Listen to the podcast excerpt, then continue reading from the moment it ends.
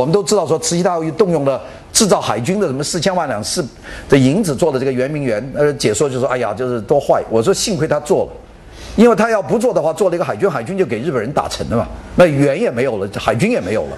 那起码他还还做了一个圆，还留下来了，是吧？因为这个制度腐败，你海军给多少银子都没什么用，所以他们说你这乱乱讲话。我说我真是这么想的。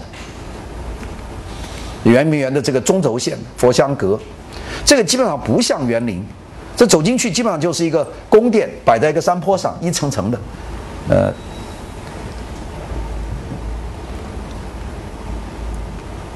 这圆明园的航拍图，这个水很浅，你看那条船走过，下面的泥巴全搅动了，这非常这人工挖的呀，人工挖的，就是人把土挑到这个万寿山上堆的这个土坡。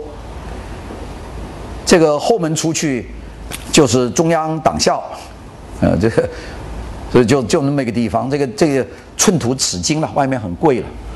到冬天这谐趣园，这就是在皇宫里面仿苏州园林所做的一个园林，啊，这谐趣园，这据说皇帝非常喜欢这个地方。但是到慈禧太后以后，能够享受颐和园的人，也就光绪皇帝。光绪皇帝也出了这个。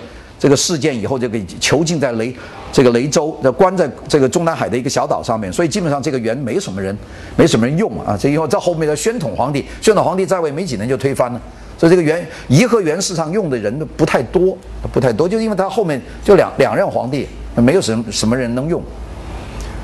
呃，受西方影响做了一个石坊，这个明轮船呢，这个轮船的这个这个叶子都在这里，呃，这是受西方影响。我现在去就人太多，你根本没法欣赏，就是排着队上。长廊那是最出名的。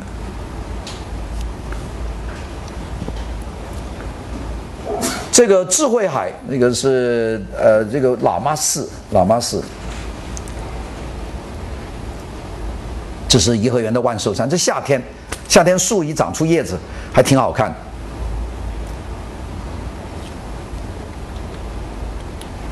这个真正精彩园林是私人园林，是中国最最有代表性的。而最我最喜欢的就是这个网师园，因为它最小。这小中见大，就是这个网师园。我就希望大家能够花点时间去网师园啊，找一个没人的时候去品味一下。就快关门的时候你进去，花点门票钱。下午三点半进去，那五点钟出来，那基本上你可以享受一个比较人少的时候。你别千万不要一早上去。网师园我去的时候根本没人，就在里面一杯茶，我一个人坐了半天。那个文化革命期间，那根本五分钱门票，呃，就是就没有人进去，大家都要上班呐，闹革命啊，呃，躲在里面觉得挺舒服的。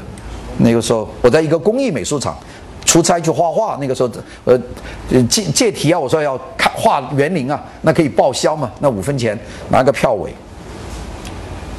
这个网师园的总评。这个总平面图，这个网师园是做的是最精巧的园林。我就问过好多人，都是喜欢网师园。网师园是真正做得好，很小很小那个水体。这是网网师园。网师园有很多东西做半边，你看这个这个亭子也是半边，从门出来的。所以我现在做这个犬园也都是用半边，其实受它的影响，觉得很小的空间，呃，能够做出这么一个园林了不起啊。这是网师园的春天。这个苏州啊，春秋两季去非常可爱，那夏天还是很热很热啊。那个地方，你看它外面那个游廊，其实就是别人的墙，在墙边做一个廊，就是使得这个墙根就变得非常变成有景观的地方。挖了这么小池塘，一个很可爱的一个园。网师园，你看从这个角度看，非常好看。该堆石的地方堆石，白墙就白墙。东西做的很轻盈，这是中国园林的极品，那是就是最好最好的一个园。这个网师园曾经是谁拥有的呢？就张大千两兄弟拥有的。张大千的的哥哥叫张善子，那养了一只老虎，就养在这个园里面，所以他这里住了几年，三几年，在这个网师园是张张家的。我们知道那个。呃，狮子林是贝聿铭妈妈家的，是吧？这个是张大千家，所以当时园林都是这种私人的名名流他们拥有的，都不是公开的。解放以后才变成这个对外的园林。大园有两三个啊，一个就是拙政园，一个是留园，这是留园的总评。这个园就很大了，啊。它其实是分成几个景观区，因为它比较大，像往事林就就一个一个水面就一个小园林，它这个是几个园林合成一个大的流园，呃，大园。这个我们看这个里面的任何一个小区，它都非常复杂，这是流园里面啊。留园的剖面平面图也比较复杂，它那个太湖石堆的假山区非常庞大。你看左边这一片，这是大园，刚才网虽然是小园啊，非常小的园。这是留园，呃，留园对。这个留园其实这几个园其实都是住宅。就是把家做在园林里面，就讲究人家，我就不做一个四合院，旁边留个园，我就把我的住宅就坐在园子里面，所以这园子里面就是他们的住的地方。那个从一个房到一个房走过这个游廊，这个九曲游廊，非常非常浪漫的一个感觉啊。留园，留园大了，你看这个就是防火三墙的马头墙，这个是呃建筑的末端，然后做一个这样的山墙就。防止着火的时候，从这个建筑跳到那个建筑，所以我们叫防火封墙。呃，因为它的样子像马的头一样，我们就把它叫马头墙。其实这种建筑的构建，苏州园林就是两个颜色，灰色和白色，呃，最讲究。这个基本上，这个它不太用，连柱子都是那种褐色，并且它太湖石讲究的很，呃，太湖石做的就像一个雕塑一样。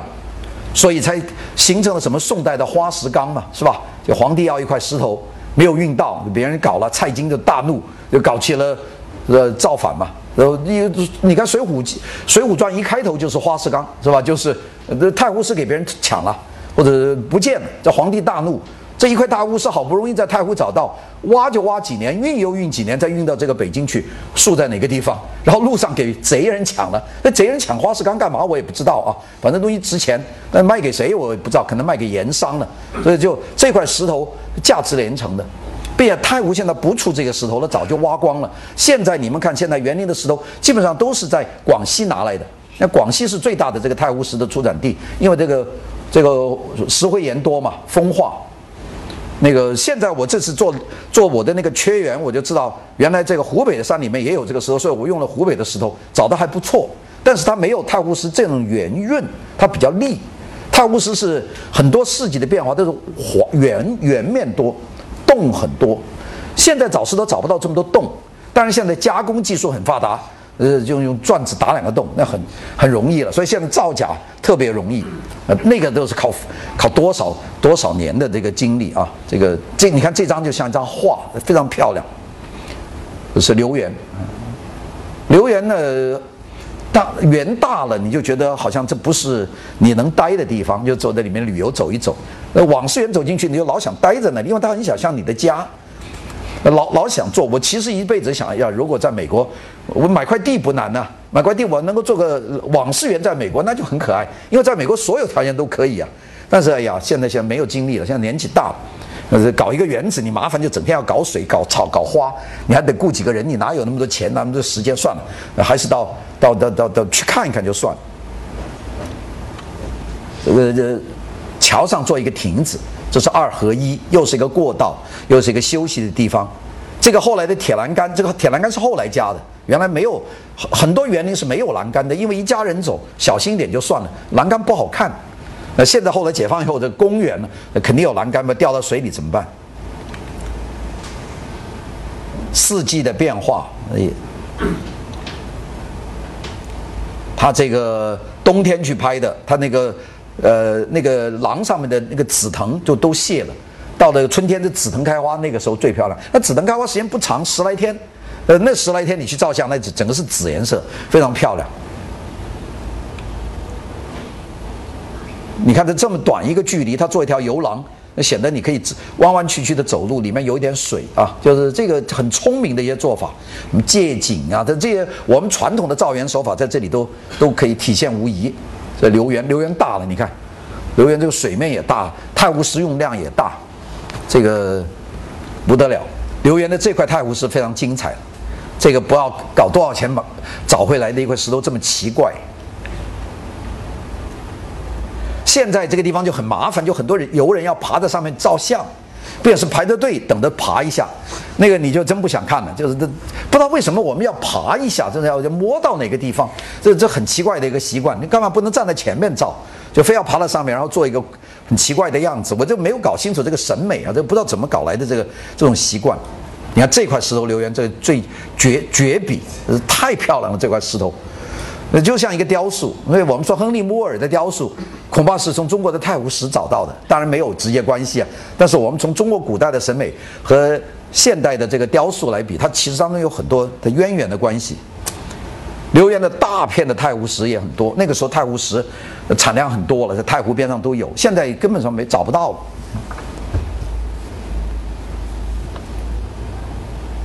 留园的这些建筑也很很漂亮，这江苏的建筑让你看了就心里动啊，非常该该多高就多高，也不过分。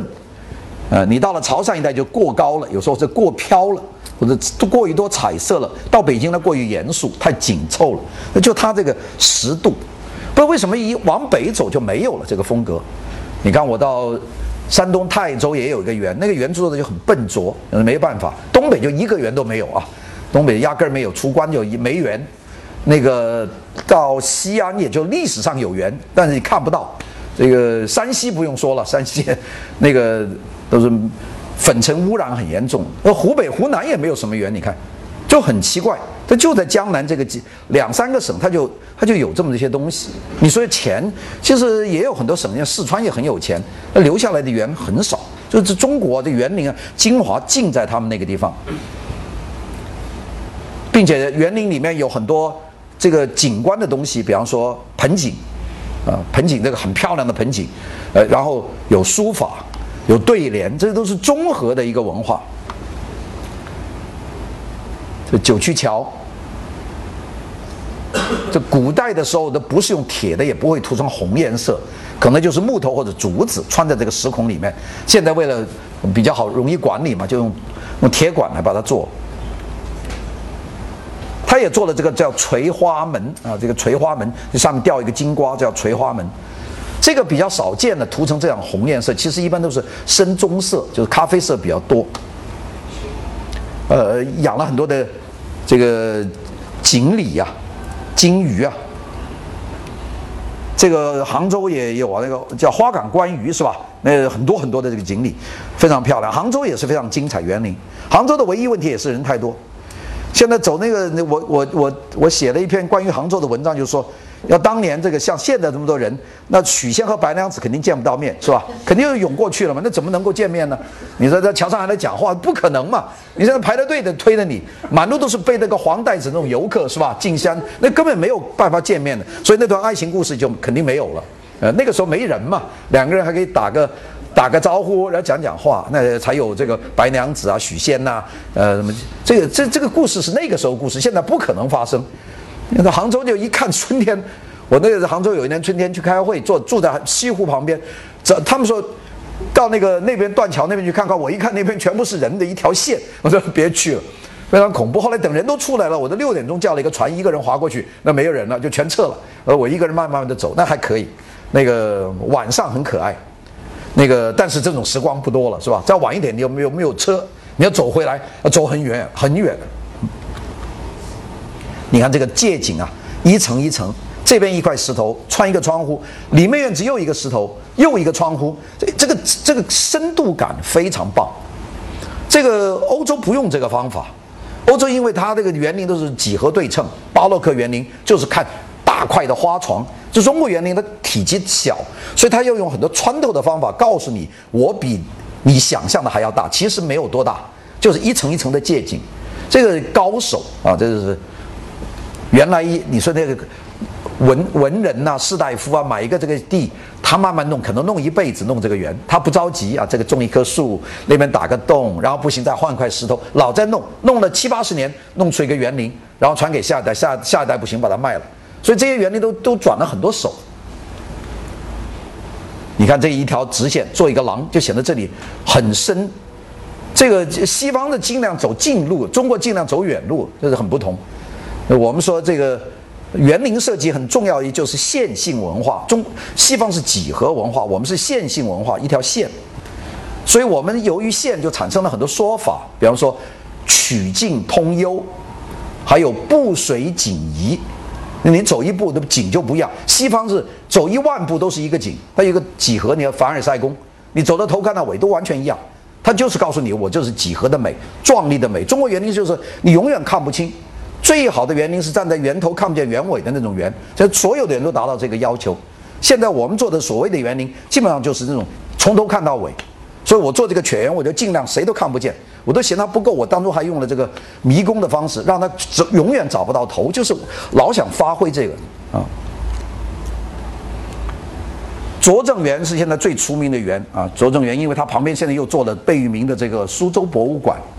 这个园呢，这个也大园是大园，大到什么地步呢？大到变成了太平天国的这个忠王府，这这太平天国的土皇帝跑到这里来那个。这个把这里做成王府，呃，幸亏也做了王府。那太平天国不知道拆了多少建筑，呃，后来他跑到这里，呃，中王也没做两年就给打走了，杀掉了。那么这个地方还是变成园林。这个是呃，我们说最出名的园是这个园林的园林区，这是拙政园。它的手法和留园和网虽然是一样的手法，都是清代的这个做法，明清两代。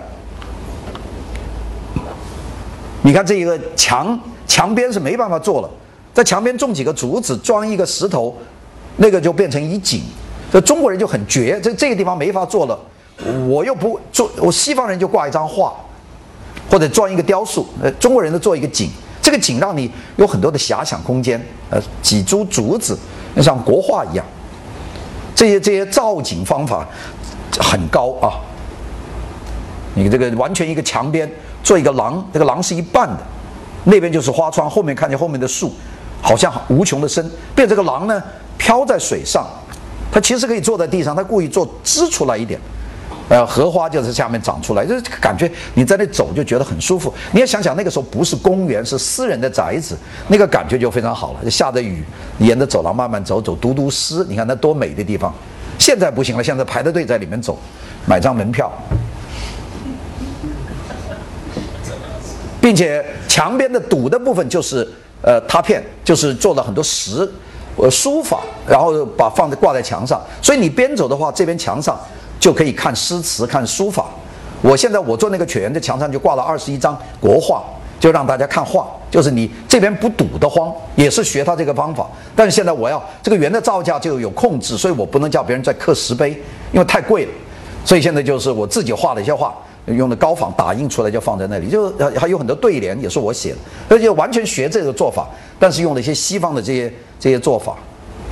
这个小水面做一个廊在上面浑过，就感觉到很深。其实这个水就到这里就走完了，这些非常高级的做法，并且这个这个旁边就有这种座椅，这个我们把这个俗语叫仙人靠啊，呃讲难听的叫美人靠。这个其实就是靠着的地方，那就是靠是这种，呃，可以凭栏的地方。仙人靠就说你是仙人呐，美人靠就说你呃有的美人嘛，坐在这个里面。但这个地方实在是很舒服，所以我做那个园里面所有的廊我都做的这个仙人靠，呃，大家都可以在里面随便坐，就到处是坐的，非非常聪明的一个做法。这是拙政园里面的这个太湖石，也是属于花石纲一级的这种要要进贡的石头。这种石头现在估计除了人工做就就没有，这个自然已经没有这样的石头了。这是冬天，这沧浪亭，这个苏州的一个非常冬天去苏州是非常美的。呃，如果它下雪啊，冬天不下雪就干冷干冷，要下雪，这个非常非常美。那个白，并且江南的雪是那种软软的雪，它它落在身上脸上会化的，不像北方的雪像打在身上疼的。那北京的雪下起来很辛苦的。并且那个北京还有这个污染，那个雪一下完以后就是是灰颜色的，那个很可怕。你看那一层黑颜色，早上起来，这苏州的雪呢细细的，呃非常美的。当然屋子里很冷啊，如果屋子里有暖气，那不得了，那就是，呃这个可遇不可求啊。好了，这个就是给大家看到这个部分。我们休息一下，就看现代中国设计的这个部分，好不好？你们休息十分钟啊。